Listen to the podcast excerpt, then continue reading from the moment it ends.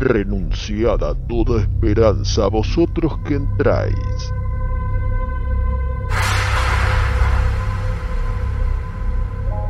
Estáis por cruzar el estigia que separa la realidad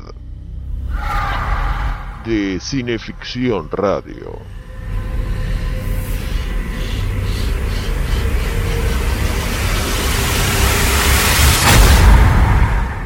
Programa radial de cineficción, revista para aficionados en serio al cine fantástico. Cineficción Radio, conducción y textos Darío Labia. Invitado especial Chucho Fernández.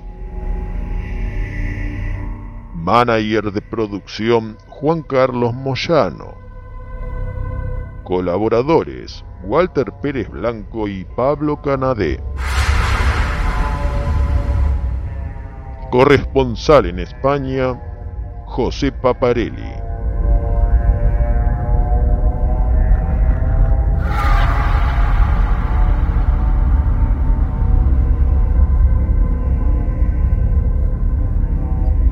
Desfalleciendo casi por aquella visión, sin saber ya si me hallaba en un sitio tranquilo o en el valle del juicio final, fui presa del terror y apenas pude contener el llanto.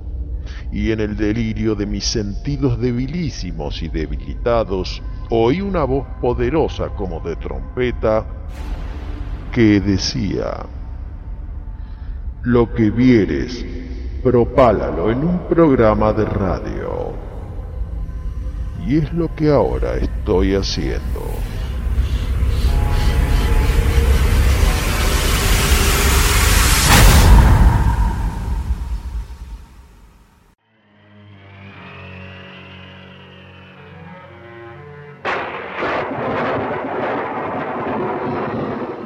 En Íconos del Horror y lo Sobrenatural, publicado por Greenwood Press en 2007, Sunanti Yoshi identifica el cine de caserones embrujados con un familiar esquema narrativo. Involuntarios huéspedes que a causa de un desperfecto automotriz o una tormenta deben pasar la noche en una casona plena de corredores ocultos, paneles deslizantes, escaleras en espiral y peligros desconocidos.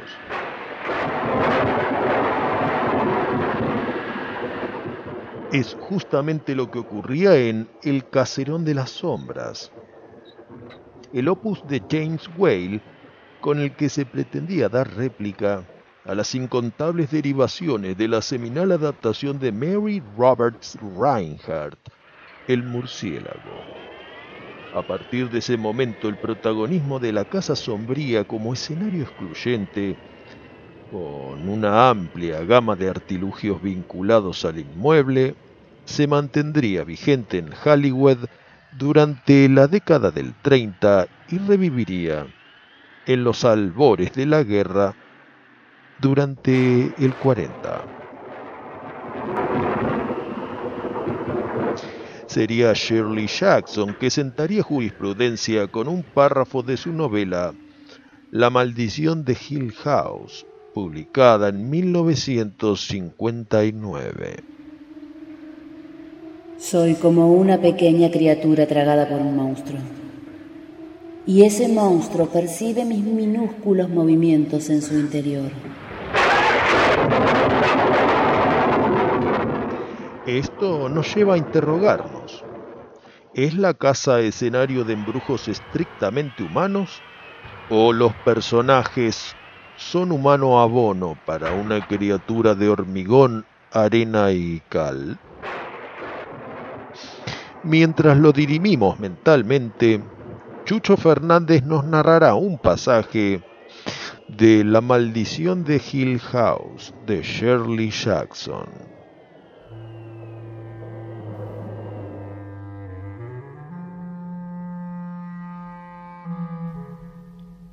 ¿Han pensado en lo difícil que nos resulta movernos por esta casa?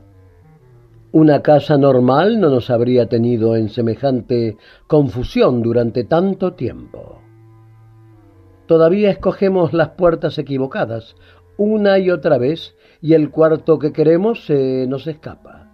Hasta yo he tenido dificultades. Me atrevería a decir que el viejo Hugh Crane esperaba que Hill House se convirtiese algún día en una atracción turística, igual que Winchester House en California o las muchas casas octogonales que existen. Fue él mismo quien diseñó Hill House. Acuérdense que era un hombre extraño. Cada ángulo está ligeramente mal trazado. Crane debía de haber detestado a los demás y sus racionales casas, construidas a escuadra, ya que levantó la suya según los patrones de su mente. Los ángulos, que uno supone razonablemente rectos, están en realidad desviados una fracción de grado.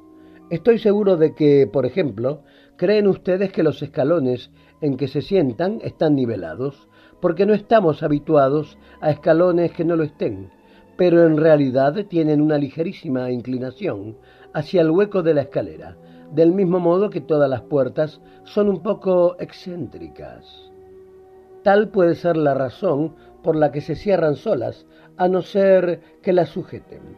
Esta mañana me preguntaba si los pasos de ustedes dos, señoritas, alteraban el delicado equilibrio de las puertas.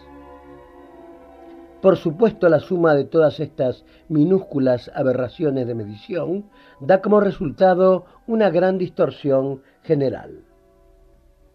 Teodora no puede ver la torre desde la ventana de su dormitorio porque la torre se levanta en la esquina de la casa.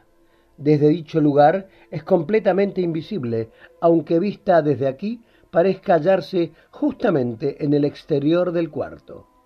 La ventana de Teodora está varios metros a la izquierda de donde estamos ahora. La puerta principal está alejada. Esta y la torre son visibles desde el cuarto de las niñas, que es la sala grande del fondo del vestíbulo. Esto es una obra maestra del retorcimiento arquitectónico.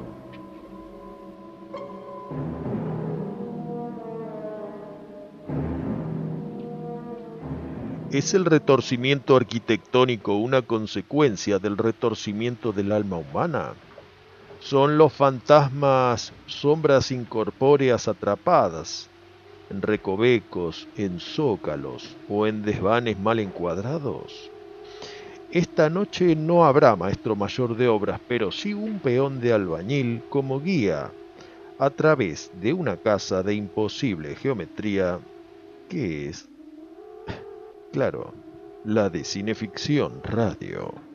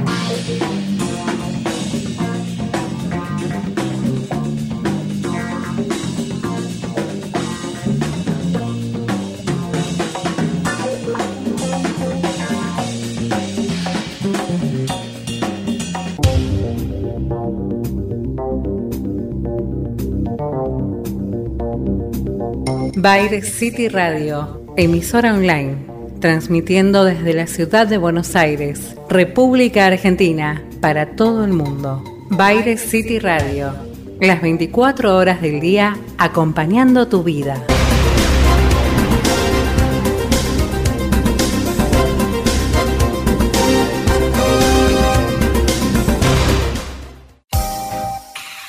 Camauer Rental, estudio y fotografía, proveedor de técnica y elementos de última generación para el sector audiovisual. Avenida Niceto Vega 5617, Palermo, Hollywood. Camauer Rental. Contáctenos en info.camauer.com.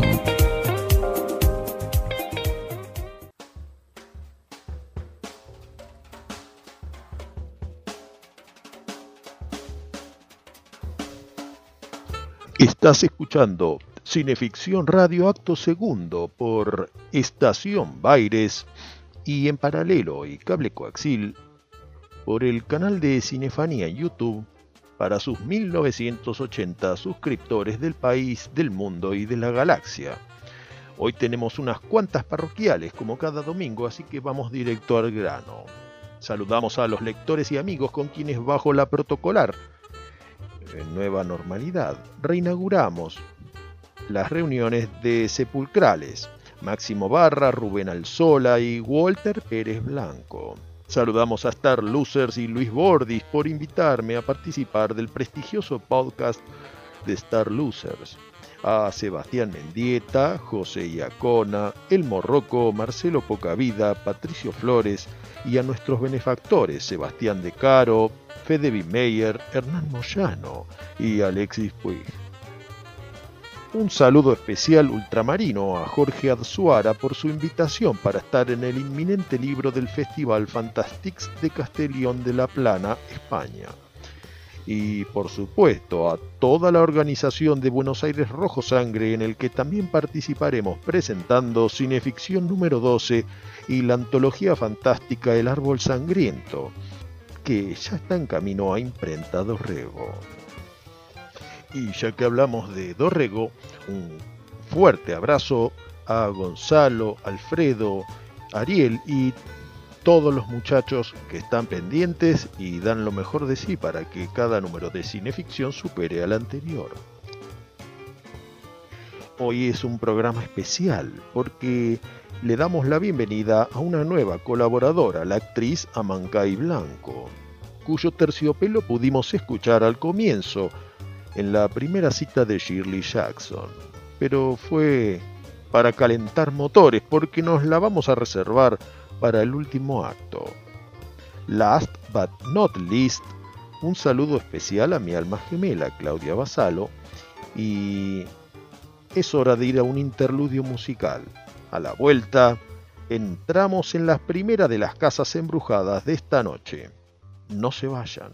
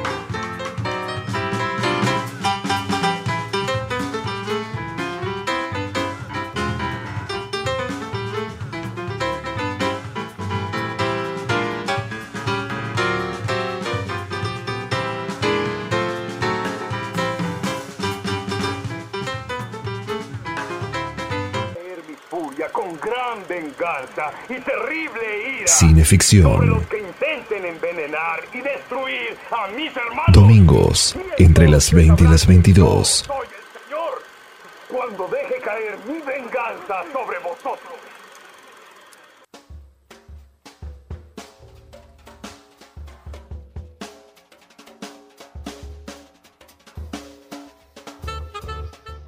Bienvenidos a Cineficción Radio. Acto tercero por Estación Baires y el Cinefanía YouTube Channel. Es hora de la entrevista y como la noche de hoy está dedicada a las casas, ocurriósenos invitar a un arquitecto. Un arquitecto de la palabra, sí, pero también de casas, edificios y galpones estudios, como el increíble que se eleva en el porteño barrio de la Chacarita. Sus novelas, editadas por Alfaguara o Planeta, han ganado premios o recibido distinciones. Nos referimos a Playa Quemada, La Flor Azteca, El Amor Enfermo, Auschwitz o La Otra Playa. Estamos con Gustavo Nielsen y como ya es costumbre en estos tiempos vertiginosos, vamos a ir directo al grano. Gustavo, tenemos que ganar una apuesta muy onerosa, una apuesta que no podemos desdeñar, que consiste en pasar una o varias noches en una mansión supuestamente encantada. De pronto la vida misma y todo lo doméstico pasa a segundo plano y estamos frente a manifestaciones sobrenaturales que también magnetizan a quienes están del otro lado de la pantalla. ¿A qué atribuís el interés del público por los inmuebles encantados? Sean estos vetustas casas abandonadas, hoteles en temporada baja, antiguos nosocomios o dormitorios familiares. En la sociedad psicoanalizada, los fantasmas representan la culpa. Eh, muere alguien y no el, deudo, el allegado que quedó vivo, siente que le tendría que haber dicho algo, que hay un perdón que falta, que hay un olvido. eh, y en algún momento viene el fantasma, buena onda, a decirle, no me debes nada, no pasa nada, quédate tranquilo, no sufras más. Para todo eso necesita un viaje nada más, un viaje de un ratito desde un supuesto otro mundo, o más allá, como le decía Quiroga, a la realidad. En la realidad puede provocarle una gran ternura al, al, este, deudo, al pariente, o puede matarlo de un, de un síncope, ¿no? Normalmente ese fantasma es, es, este, tierno, es el que, es el que nombraba la, la mamá de Luca Prodan, ¿no? Cuando se murió, que dijo, me vino a visitar, yo sabía que, me dijo, hola mami, y listo, y vio a su hijo. Entonces este, ella este, dijo eso y se puso a llorar, pero sabía que el hijo estaba bien en donde estuviera, en donde fuera que estuviera. Pero también pasa lo, lo contrario a veces, y es que el, el muerto, al muerto no lo extraña nadie, y es más, el muerto siente que desearon su muerte o que incluso la provocaron, como en Hamlet, ¿no? Este, entonces, ¿sabes qué? Ese tipo, cuando vuelve, tiene que crear un plan eh, y vuelve a asustar, a arrasar, a, conmover al otro y si es posible a matarlo de un ataque cardíaco, que no sea una cosa de sin querer, sino que sea realmente explícito, pensado y, con la cabeza bien puesta. Pero para eso necesita días, pobre fantasma, necesita meses. Eh, entonces va probando algunos actings que tiene eh, y mm, a ver qué efecto tienen, qué efecto producen. Y en esa prueba, esa prueba tiene que desarrollarse en algún lado y qué mejor lugar que la vivienda, ¿no? Que era el, sitio donde estaba cuando vivía y probablemente hasta compartía con esa gente horrible que lo, eh, que lo exterminó, que lo llevó a este otro nuevo estado de conciencia. Vaya, esto suena a toda una doctrina y práctica fantasmática. Y no es que crean los fantasmas, ¿eh? no creo, no creo en nada, absolutamente en nada, pero es muy lindo para una ficción.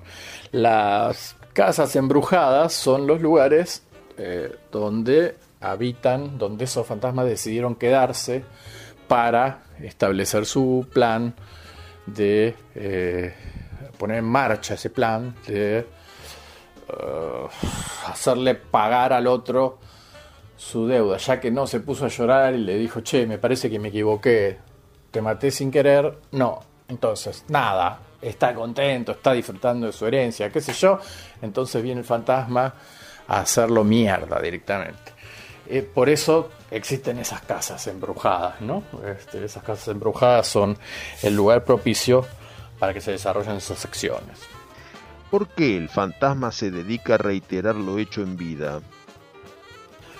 Y lo que pasa con esos fantasmas que en su, en su emoción, digamos, por lograr lo que querían, por al final lograr vengarse, matar a esos crueles que lo mataron a él antes, deciden festejarla repitiendo la escena. O sea, es un fantasma es alguien que ya no tiene más tiempo. Entonces, si no tenés tiempo, no te das cuenta si estás viviendo de vuelta todo eso o si, si estás involucrando a gente nueva o, no sé, el fantasma es eterno. A partir de, del momento en que murió, no cumple más días, no cumple más semanas, ni meses, ni años. Ya no festeja nada. Todo es igual y es probable que en ese todo igual los hechos acechantes, terroríficos, se repitan con gente nueva. Un encantamiento es como esos criminales que vuelven a la escena del delito. Entonces ahí empiezan a llegar los investigadores, o sea, se repitió el caso dos veces, tres veces. Hay gente asustada que no tiene nada que ver con, con la historia eh, de esa familia ni de esa casa y la compró y entra a evitarla y se da cuenta que pasa algo. O sea, desde que se abran los cajones hasta que se enciendan las luces, o pequeñísimas signos, o se cae todo el techo, o, o directamente hay apariciones corpóreas, ¿no? De, ven, ven gente, ven gente muerta, digamos.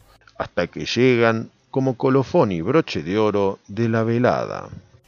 Y los últimos que llegan ya para cagarla del todo son los investigadores. Vienen todos esos parapsicólogos, todos los tipos que están que tienen teorías sobre los aparecidos, uh, que tienen uh, materiales técnicos, máquinas para descifrar entes ectoplasmáticos, que tienen unas grabadoras súper sensibles para escuchar sonidos que nadie, que el oído humano no escucha y que nadie más tiene ni puta idea.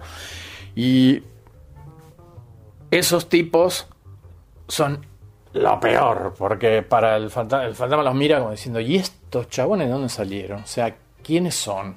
¿Por qué ¿Por qué tengo que rendirme ante ellos? ¿Qué tipo de cuenta estoy pagando en este momento?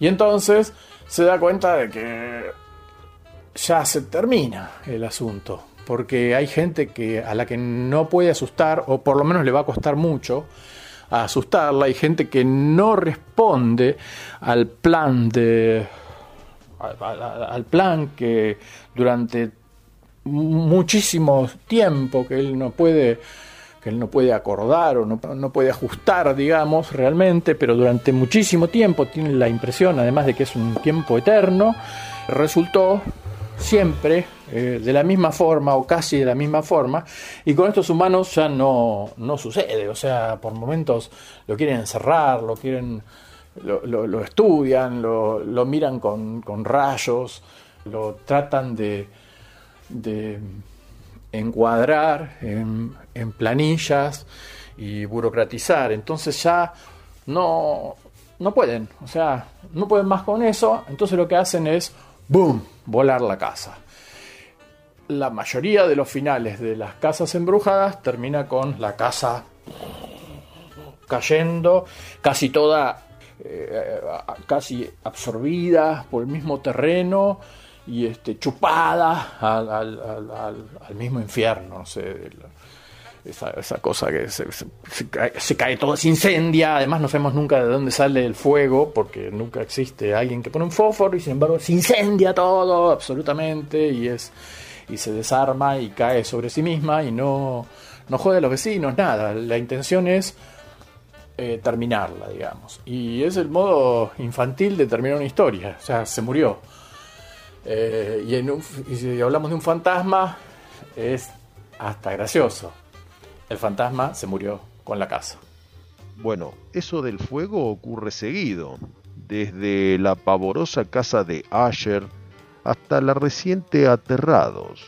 Y me parece que es justa excusa para que dejemos un rato el micrófono, bajemos a la despensa y nos tomemos un vermú, mientras dejamos a los oyentes que conozcan justamente la pavorosa casa de Asher.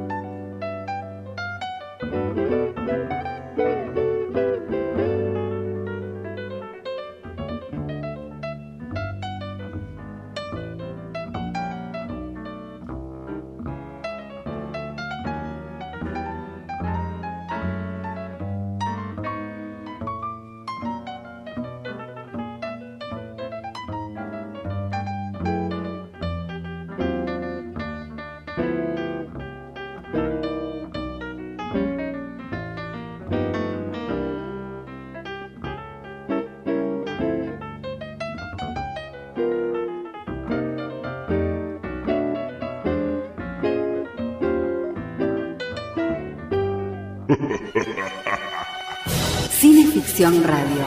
Espeluznantes historias de terror.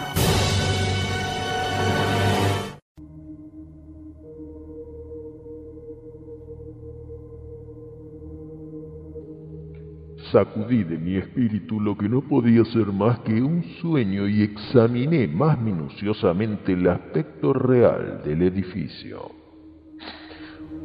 Su principal característica parecía ser la de una excesiva antigüedad. La decoloración ocasionada por los siglos era grande. Diminutos hongos se esparcían por toda la fachada, tapizándola con la fina trama de un tejido. no había ningún deterioro extraordinario, ni se había desprendido ningún trozo de mampostería. Aquello me recordaba mucho la espaciosa integridad de esas viejas maderas labradas que han dejado pudrir durante largos años en alguna olvidada cueva sin contacto con el soplo del aire exterior. Aparte de este indicio de ruina, el edificio no presentaba el menor síntoma de inestabilidad.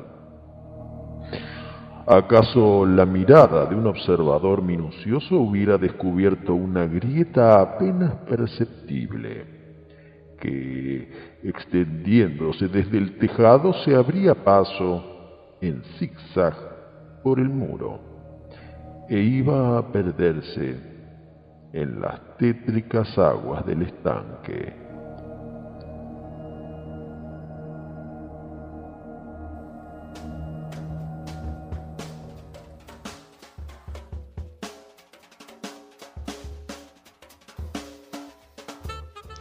Esto es Cineficción Radio Acto Cuarto por Estación Baires y el Cinefanía YouTube Channel.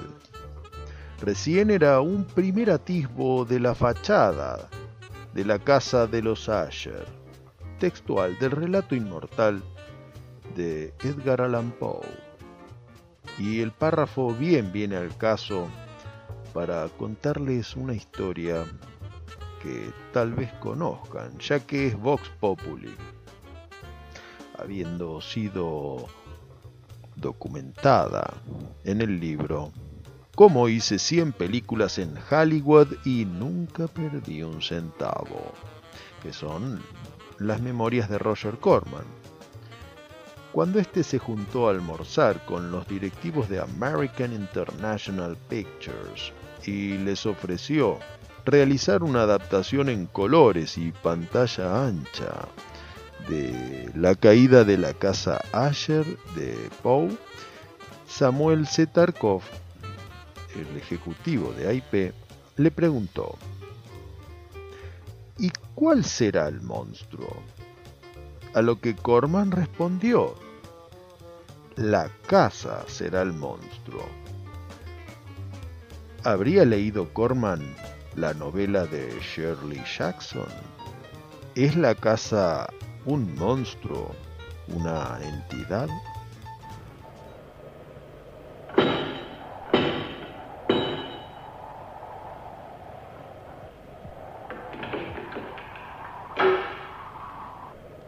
Señor, deseo ver a la señorita Asher.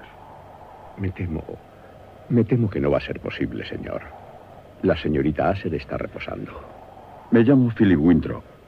La señorita Asher y yo estamos prometidos. No puedo dejarle entrar, señor. ¿Qué no? ¿Por orden de quién? Del señor Roderick, su hermano. Entonces hablaré con él. Insisto en que me anuncie. Sí, señor. Si quiere pasar. Su abrigo, señor. Sígame, se lo ruego. Sí, ¿qué ocurre? Sus botas. ¿Qué les pasa? ¿No le importaría a usted quitárselas? ¿Quitármelas? Pero, ¿para qué diablos? Estoy seguro que el señor Roderick se lo va a pedir. Llegamos y como corresponde, el mayordomo nos abre las fauces y nos conduce por el duodeno de la pavorosa casa de Asher, a la presencia misma del Roderick encarnado por el inmortal Vincent Price.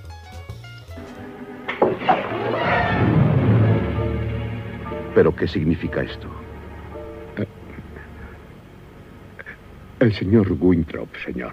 ¿Cómo te atreves a dejar entrar a alguien en esta casa? Yo insistí, señor. Pensé que tenía derecho. No podemos hablar aquí fuera. Entre, por favor. Supongo que sabrá usted quién es. Señor Winthrop. Más bajo. Una lesión en mis oídos. Los sonidos me llegan al cerebro como cuchillos afilados. Mil disculpas. Me temo que va a tener que marcharse, señor Winthrop. He venido a ver a Madeleine. Por favor, no discuta conmigo, señor. Debe marcharse de inmediato. Esta casa no es un lugar saludable para usted. Señora Ser, he viajado desde Boston para poder ver a Madeleine. Y no pienso marcharme sin haberla visto. Philip. Madeleine. ¿Por qué tanto hermetismo? ¿Por qué tanto misterio? ¿Qué cosa espantosa se oculta bajo esa hipersensibilidad de los sentidos de Roderick Asher? ¿Qué le impide a Madeleine casarse y tener hijos? La línea Asher está envenenada, señor Winthrop. ¿Qué quiere decir? Ya nos ha visto a Madeleine y a mí. Nos estamos muriendo, señor Winthrop. Pero, ¿por qué supone que se están muriendo? Madeleine y yo somos como dos figuras de cristal. Los dos sufrimos una dolorosa enfermedad de los sentidos. Pensar en comer algo que no sea el más sencillo de los purés me resulta insoportable. Mi cuerpo solo resiste el contacto de la tela más suave. Mi vista únicamente soporta la más pálida luz. Los olores me atacan constantemente. Y como ya le he dicho, el menor ruido me aterroriza. Nuevamente asistimos a la casa como espejo de sus habitantes. Las penurias de salud de los Asher, no solo fisiológicas, sino también mentales, tienen correlato en la desvencijada construcción que los cobija.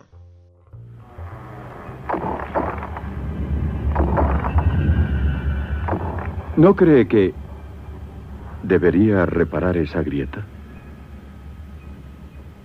¿Para las futuras generaciones de Asher? Para la seguridad de Madeleine. Un rechinar de maderas aquí, una viga que gime allá, un chasquido en la fachada. La humedad produce estragos.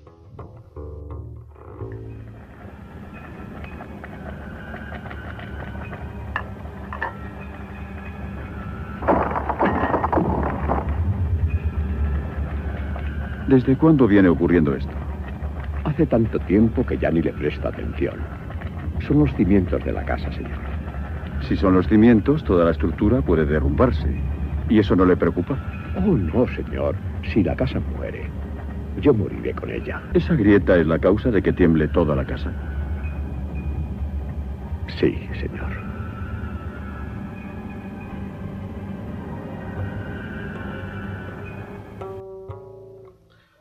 recogemos otra anécdota del rodaje de la pavorosa casa de Asher.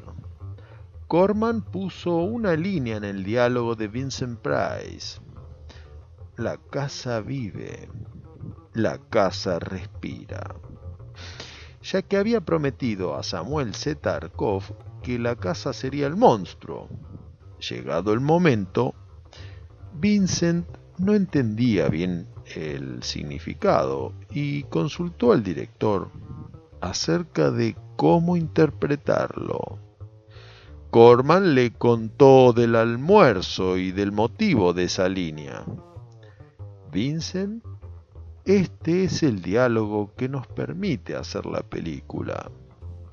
Y el actor le respondió, ah, ahora entiendo. Puedo hacerlo, le daré vida a ese diálogo. Esta casa tiene siglos de antigüedad.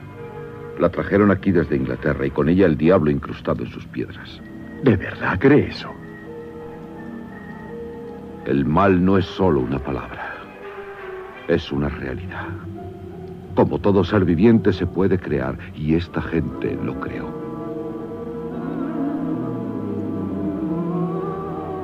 La historia de los Asar es una historia de degradaciones salvajes.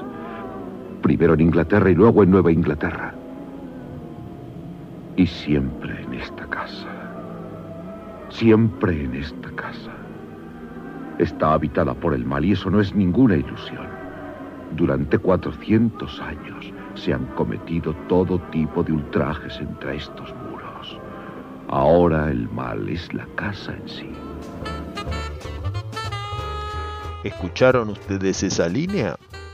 Yo tampoco. Pero la anécdota figura en la autobiografía de Corman. Consultado el propio Samuel Zetarkov, respondió, Corman ha estado repitiendo esa historia tantas veces que me parece que él mismo ha comenzado a creerla. En verdad, no fue él quien trajo la idea de Poe, sino yo mismo. Mi pregunta de aquel almuerzo era cómo haríamos que la película fuera terrorífica para reemplazar los monstruos que tenían cada una de nuestras anteriores películas. Dejemos entonces que la película o mejor dicho la casa, hable por sí misma.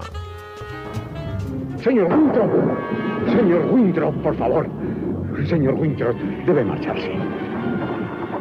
¿Dónde está? El muro exterior ha empezado a resquebrajarse. ¿A dónde ha ido? No lo sé, señor. Por favor, márchese. La casa en cualquier momento.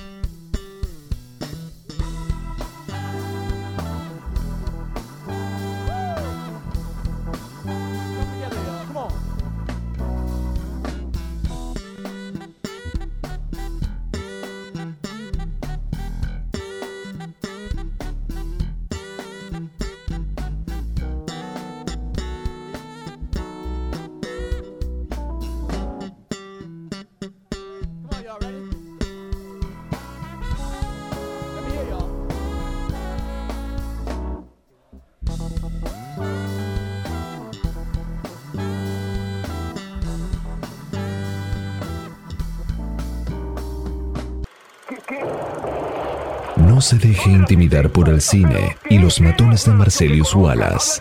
Cineficción, para estar bien informado y esquivar todas las balas. Para adquirir cineficción, consulte en cinefanía.com.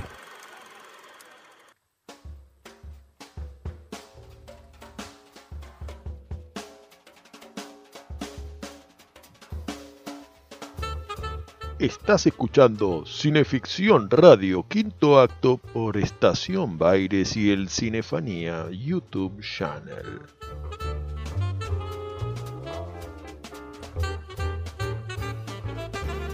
Volvemos con nuestro invitado de lujo de esta noche, el escritor, arquitecto e ilustrador Gustavo Nielsen. Y ahora vamos a charlar un poco sobre cine y literatura siendo tu profesión primigenia la arquitectura, también mirás el ciclo de cine de Casas Encantadas de manera diferente. ¿Cuáles son las casas que más te impresionaron? Hay muchos ejemplos de casas, hay algunas que me gustan más, que por ejemplo me gusta la de Los Elementales, donde aparece esa nenita, esa casa que está como metida en arena, ¿no? Es una novela de Michael McDowell. Me gusta menos eh, La Casa Infernal de Richard Matheson, que, me parece que en otros libros es, superior. Me gusta La Casa Asher, por supuesto, eh, de Poe. Me gusta también la, la casa que está en Crónicas Marcianas, que hizo Bradbury, tipo que coleccionaba todas las cosas de Poe y todas esas experiencias en una casa propia en, el planeta Marte. Me gusta mucho, mucho el hotel de Stephen King, ¿no? De El Resplandor. Bueno, hay cantidad de, de casas eh, tremendas. Se habla mucho de la casa encantada, pero hay incontables matices dependiendo del lote, metros cuadrados, antigüedad, en fin. Entre el castillo medieval y la vivienda funcional, los encantamientos no discriminan ninguna categoría, ¿verdad? Sea mansión o sea cabaña, eh, hay una diferencia narrativa en, cómo se pone la historia, ¿no? Están las casas embrujadas más simples.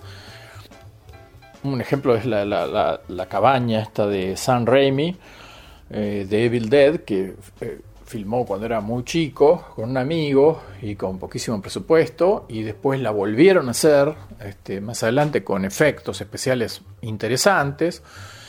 Hay. Uh, y después la volvió a hacer por una tercera vez, se la dio a hacer a un a un director uruguayo muy joven. Mm, también está la película Aterrados, también hay una casa ahí importante, es una película de Ruña, es un, director argentino, pero ninguna de estas pasa de los... es como, un, un, tren fantasma, ¿no? Van pasando un suceso, otro, otro, otro, otro, otro, con un poco de suerte asustan al espectador. Son películas entretenidas, muy entretenidas, y es divertido ver cómo alguien se pone a hacer eso, ¿no? Se pone a pensar eh, esa cantidad de acciones para manipularte de un modo horrible llevarte a tus propios miedos de la infancia. Pero no tiene mucho más que eso, digo, porque narrativamente existen otro tipo de historias, y acá voy a dar un solo ejemplo que para mí es muy importante, de Casa, casa Embrujada, digamos, que es la película de Buñuel, El Ángel Exterminador, en la que una casa, en nombre de una clase social, decide retener a, toda la aristocracia adentro de un cuarto, en una una fiesta. Todos ellos fueron a una fiesta y de golpe se dan cuenta que no pueden salir y los que pueden salir son las clases bajas. Ese matiz que son los mayordomos, el cocinero, todos los, sirvientes. Ese matiz político que le agrega a una España franquista, ¿no? Este, fascista, es súper interesante. Y, ahí estoy con Mariana Enríquez cuando dice que el, miedo eh, moderno es el miedo social. ¿no? Es este, muy interesante. Mariana tiene en su última novela, la novela con la que ganó el premio Anagrama, Nuestra parte de noche, tiene también una, una casa así, en un momento en la que hay como la sombra de los, de los desaparecidos, ¿no? Hay. Parte del argumento de tu novela, La otra playa, transcurre en una casa frente al mar donde uno de los personajes secundarios, un escritor de novelas de terror llamado Gustavo, experimenta manifestaciones ectoplasmáticas. ¿Puede ser que escribiste la novela en la soledad de una casa frente al mar? ¿Mejoró ellos tu concentración sobre la historia o te sirvió para inspirarte y transcribir experiencias verídicas? La casa de la otra playa es una casa que me prestaba la madre de una amiga, Eve, para que yo fuera a escribir. Y yo iba a escribir en invierno. En esta casa queda en La Pedrera, en Uruguay. Ahora la vendieron, por eso no me la presta más. y queda en, un espacio que mira al mar, así, en una especie de montículo. Preciosa la casa y, y en invierno no había nadie ahí y me solían agarrar además tormentas y yo iba en el peor momento, digamos, en el momento como me la prestaba, no, no, no la pagaba. Iba en esos momentos en los que todo el tiempo llueve, hace un frío de, pánico, así. Y mm, me puse a escribir la, la novela de, que es de Fantasma, que es La otra playa. Y con la ilusión de poder ver un fantasma. Un amigo mío se había muerto hacía muy poco, Andrés, y con el que habíamos quedado que, que si se moría uno iba a visitar al otro eh, cuando, cuando, sucediera. Ah, iba a volver a visitarlo y esto no pasó, así que no debe haber nada después de la muerte, digamos. Lamento decírselos a todos ustedes.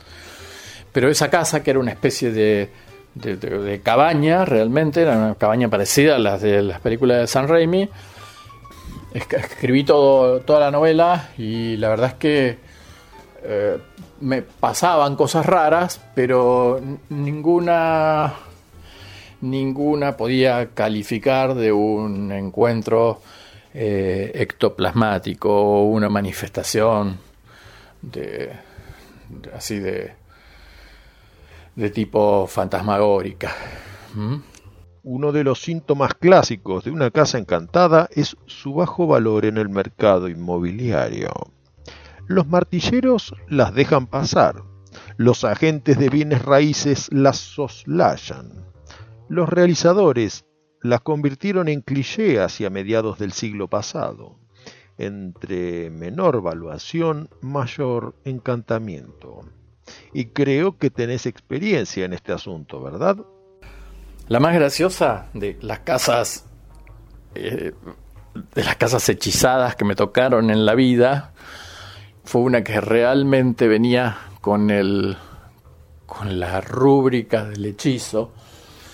Eh, compré cuando tenía, no tenía ni cuarenta y pico de años, no, sé, 48 años, compré una, una vivienda, una, un PH en Barracas, que era muy, muy barato, y era realmente el primer PH que, la primera este, casa que, el primer mueble que compraba, que me pude comprar, y valía la mitad de lo que valía cualquier otro este, inmueble de la zona, digamos. Y por eso pude llegar y la expectativa de comprármela era tan alta y tenía tantas ganas que no pregunté nunca por qué era, que valía la mitad. Y por suerte eh, la explicación estaba en que esa casa estaba habitada por un fantasma. Eh, había muerto un tipo, eh, el padre, el abuelo de la, familia, y lo habían dejado ahí morir, le habían cerrado la puerta, se habían ido de vacaciones, una cosa así, y el tipo quedó, se murió. Este, ese era el cuento que me hacía un vecino, ¿no? no sé si es real o no, pero no solo ese vecino había escuchado ruidos, sino que había otra vecina que había visto luces, eh, había un tercer vecino que subido a limpiar el tanque había visto a alguien subiendo la escalera, un PH con terraza, ¿no? Y tenía una escalerita y había visto a alguien totalmente negro, como así como quemado, subiendo la, la escalera.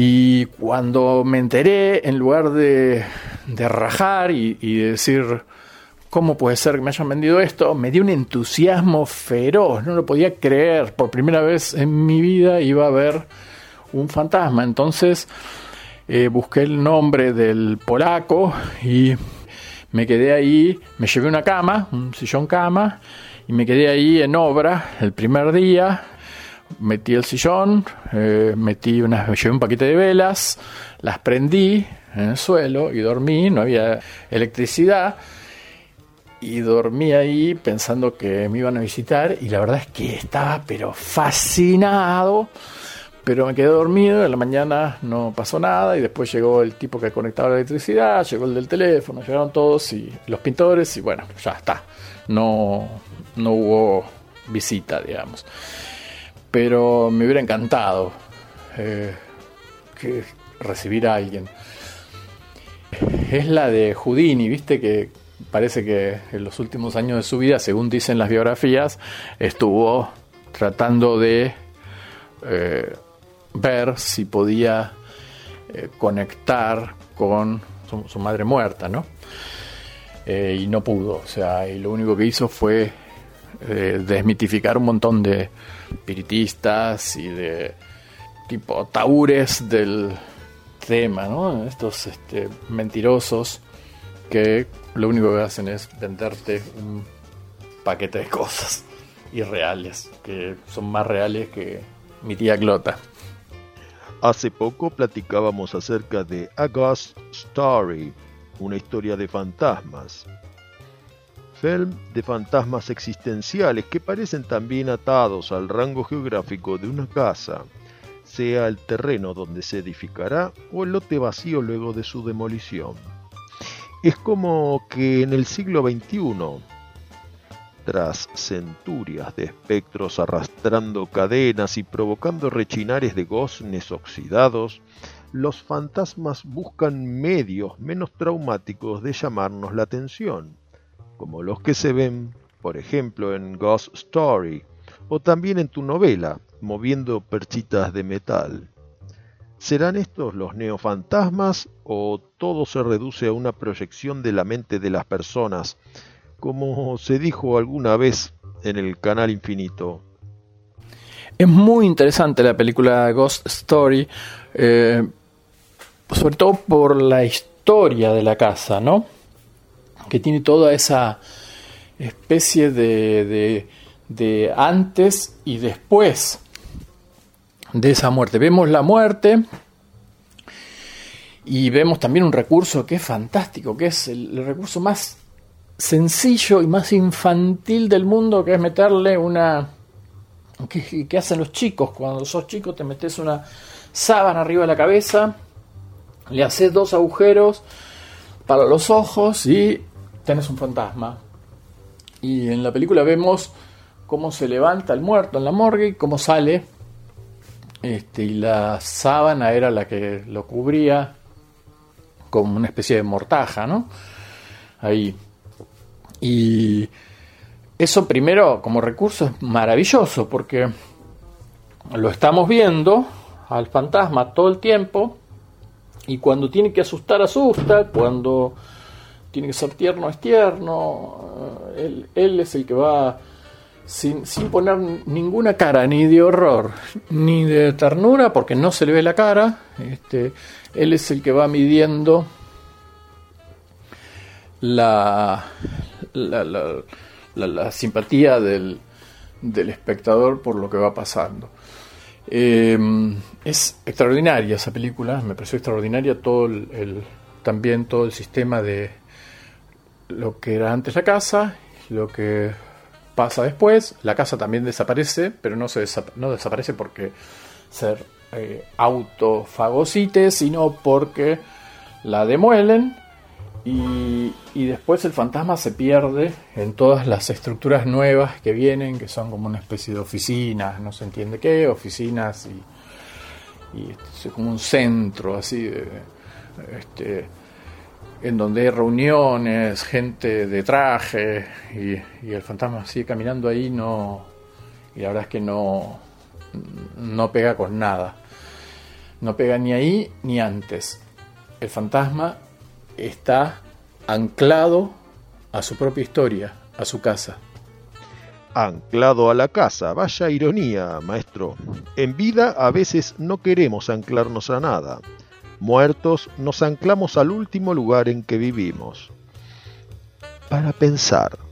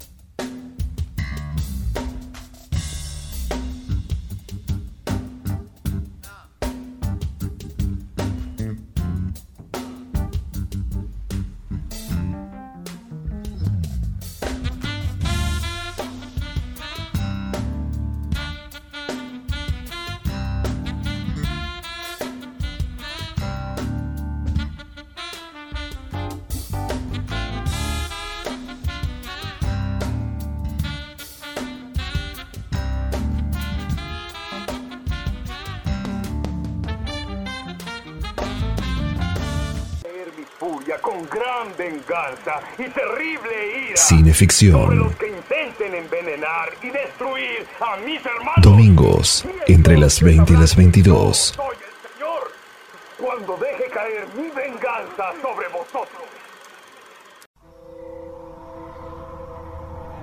Ningún organismo vivo puede mantenerse cuerdo bajo condiciones de realidad absoluta. Incluso las alondras y los saltamontes, según algunos, sueñan. Hill House nada cuerda. Se alzaba en soledad frente a las colinas, acumulando oscuridad en su interior. Llevaba así 100 años cuando mi familia se mudó allí, y podría seguir 100 años más. Dentro de ella, las paredes se mantenían erguidas, los ladrillos se entrelazaban y los suelos eran firmes. El silencio oprimía incesante la madera y la piedra de Hill House, y lo que fuera que caminaba dentro, lo hacía en soledad.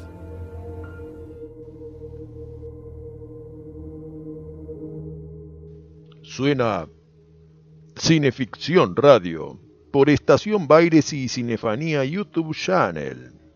Y llegamos al último acto.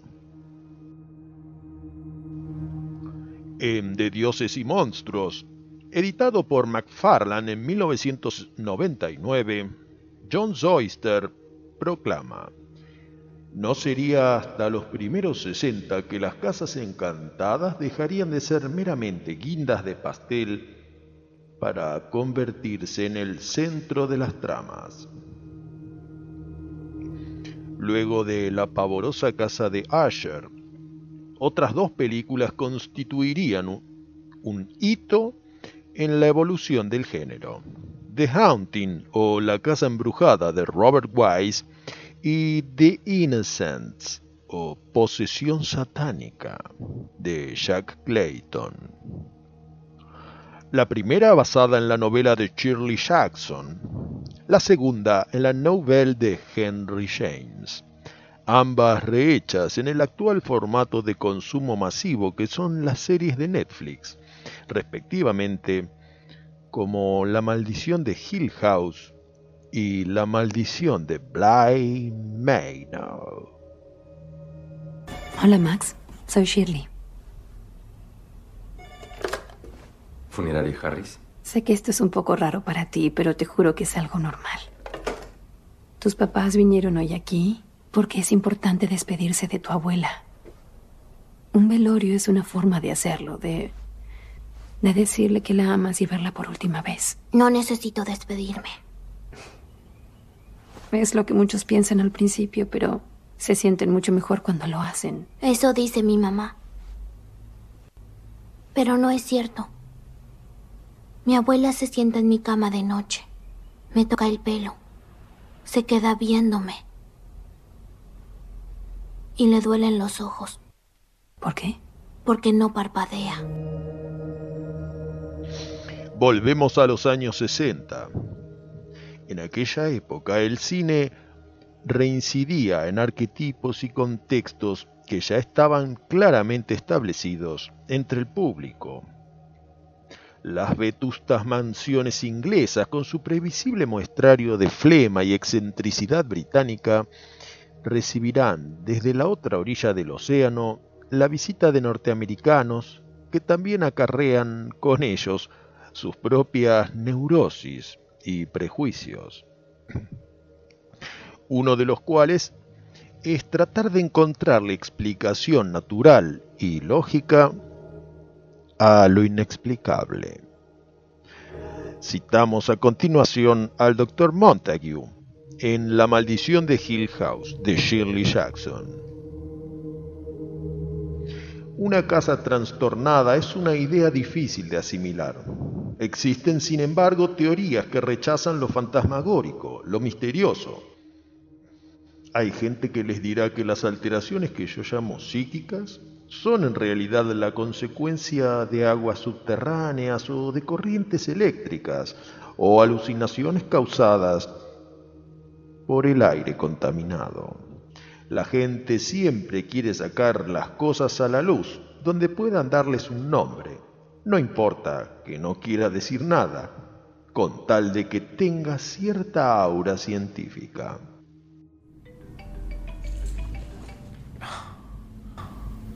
Mierda. No le di la dirección. Hola, intenté decírtelo. Estoy... Steve, ¿Papá? se trata de Nell. No te escucho. ¿Me oyes? Te dije que se trata de Nell. Lo sé, acabo de entrar. Ella... Nell mintió. Qué raro. No estaba en Los Ángeles, estaba en la casa, Steve. Estaba en la casa. Está... Está muerta. Está muerta. Steve.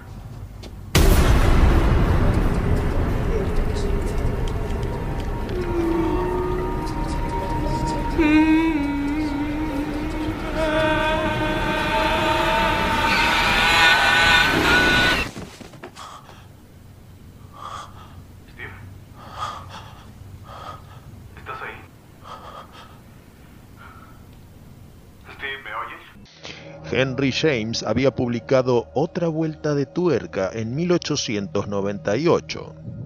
Con el correr de los años, un texto fascinante se convirtió en una adaptación también fascinante, porque detrás de la historia de fantasmas están las represiones y frustraciones de la institutriz, que tiene que hacerse cargo no solo de dos hermanitos, sino de los espectros que ella percibe, pero que no se anima a preguntar si ellos también.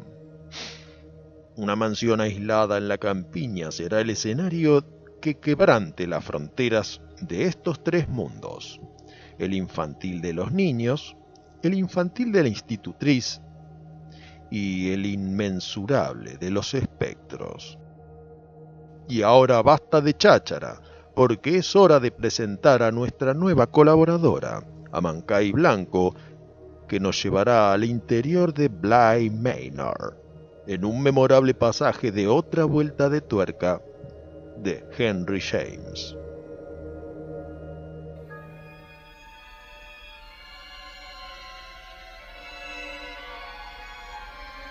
Una noche no me había acostado aún y estaba sentada leyendo a la luz de dos velas. Había en Bly una habitación llena de libros antiguos, novelas del siglo pasado, algunas de las cuales conocía de oídas. Aunque ninguna había logrado saciar la sed que me consumía. Recuerdo que el libro que tenía en la mano era Amelia de Henry Fielding. Y también que estaba completamente despierta. Recuerdo además que tenía la firme convicción de que era bastante tarde. Estaba segura también de que tras la blanca cortina de tul, la niña Flora gozaba la tranquilidad del sueño infantil. Recuerdo que aunque estaba profundamente interesada en mi lectura, al volver una página levanté los ojos hacia la puerta.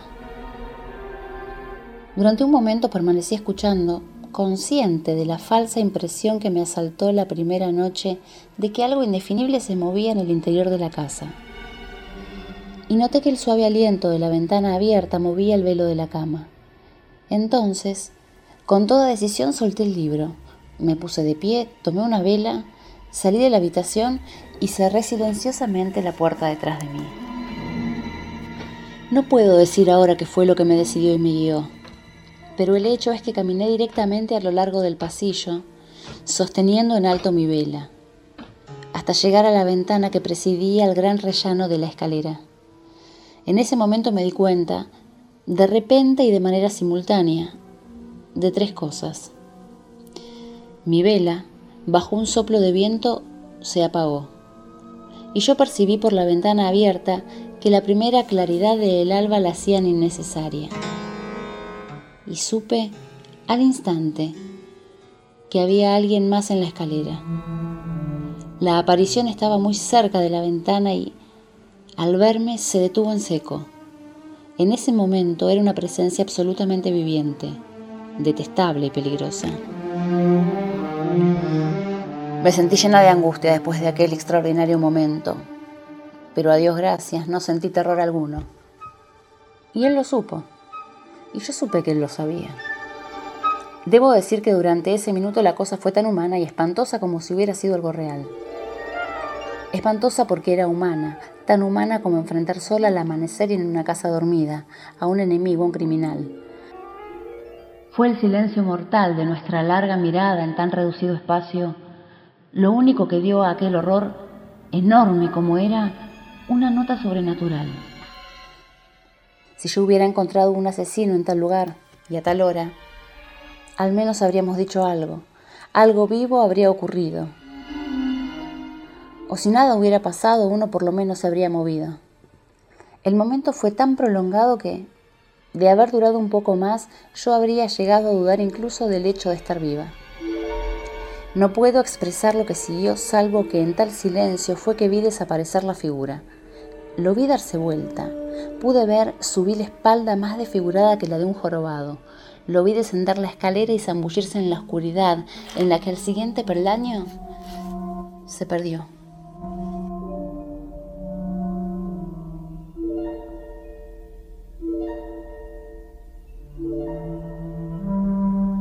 No es difícil perder cosas en la oscuridad, pero procura que lo que pierdas no sea tu humanidad.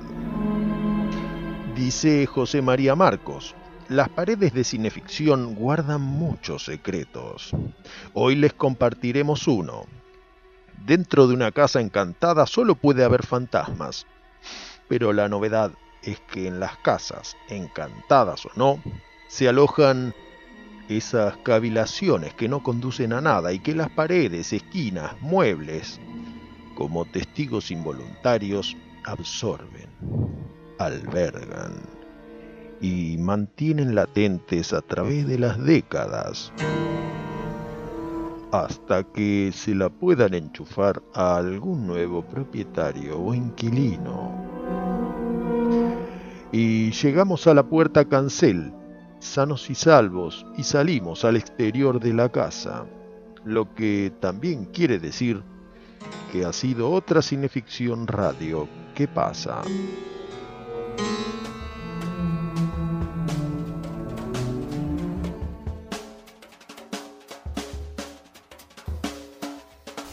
La última, conozco a un abogado eh, que compró una casa hace poco eh, y era una casa también en Barracas, que había sido de un femicida en los 40, que secuestró a una vecina, a la que él quería como novia, digamos, pero que no, le daba bola, y la cortó en, en, pedazos adentro de una bañera, en un momento en que su mamá, un tipo grande que vivía con la madre, en que su mamá hizo un viaje a no sé dónde, o, su mamá murió, no sé, no me acuerdo bien la historia, pero es un policial argentino muy importante que pasó de verdad y había gente que iba a ver esa vivienda para ver la bañera, ¿no? Donde había sucedido eso.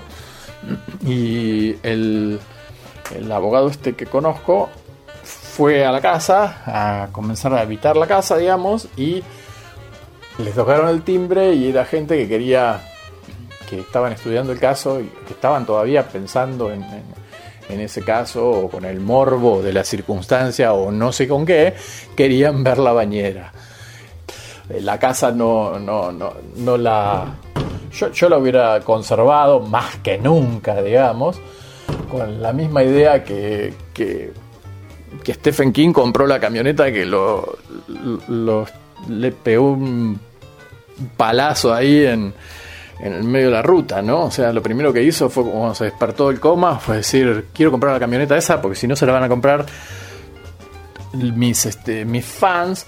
Y encima el tipo que manejaba borracho y que no tenía registro y que estaba en un coche todo hecho peda, pelota, digamos, ese tipo va a terminar siendo millonario, dice, por vender las autopartes. Entonces se la compró y eh, yo la hubiera conservado la casa, yo que el abogado hubiera conservado la casa esta porque le da como un, un toque más. Tenés esa casa y jamás hubiera cambiado la bañera, o sea, me habría empezado a bañar en esa bañera esperando que algún día, así de descanso en el agua, de golpe todo lo mojado se transformara en color rojo, suponete. Todas las gotitas de afuera y el agua de, de, la bañadera, el agua caliente de la bañadera, no sé, esperaba algo de eso, pero este, es siempre la ficción que, que me supera, ¿no? Porque, claro, después pensabas en el abogado y en su mujer, me decía, y cuando lleve a mi mujer ahí, ¿qué pasa? Y vos decías, sí, tenés razón, claro, tu mujer y tus hijos te van a odiar por eso, por haber comprado esa casa, pero a mí me hubiera gustado comprarla. Eh, Diego, que tiene el mismo, el mismo origen de por qué me gustan las películas de monstruos. es así. Las, en una casa embrujada, a una casa embrujada yo me iría a vivir, definitivamente.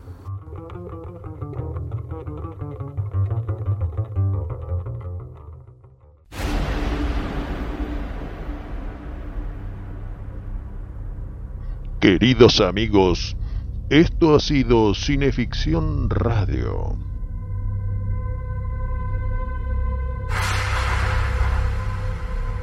Conducción y textos, Darío Labia. Relatos, Chucho Fernández.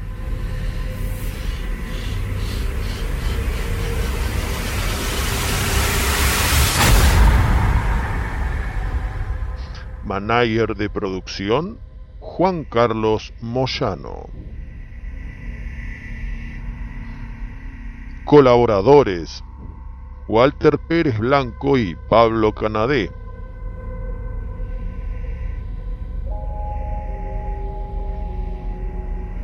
Corresponsal en España, José Paparelli.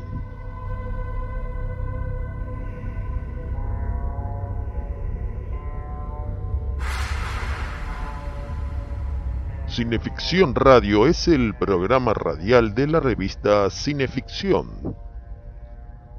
Cineficción Radio todos los domingos, 20 horas, por el éter del canal YouTube de Cinefanía. Y luego se puede escuchar en anchor.fm, Spotify y numerosas plataformas. Cineficción Radio, el programa que refleja sus datos en IMDB. Respalda Estudio Iacona.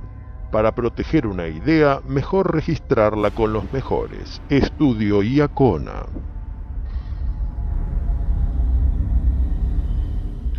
Será hasta el próximo domingo a las 20 horas.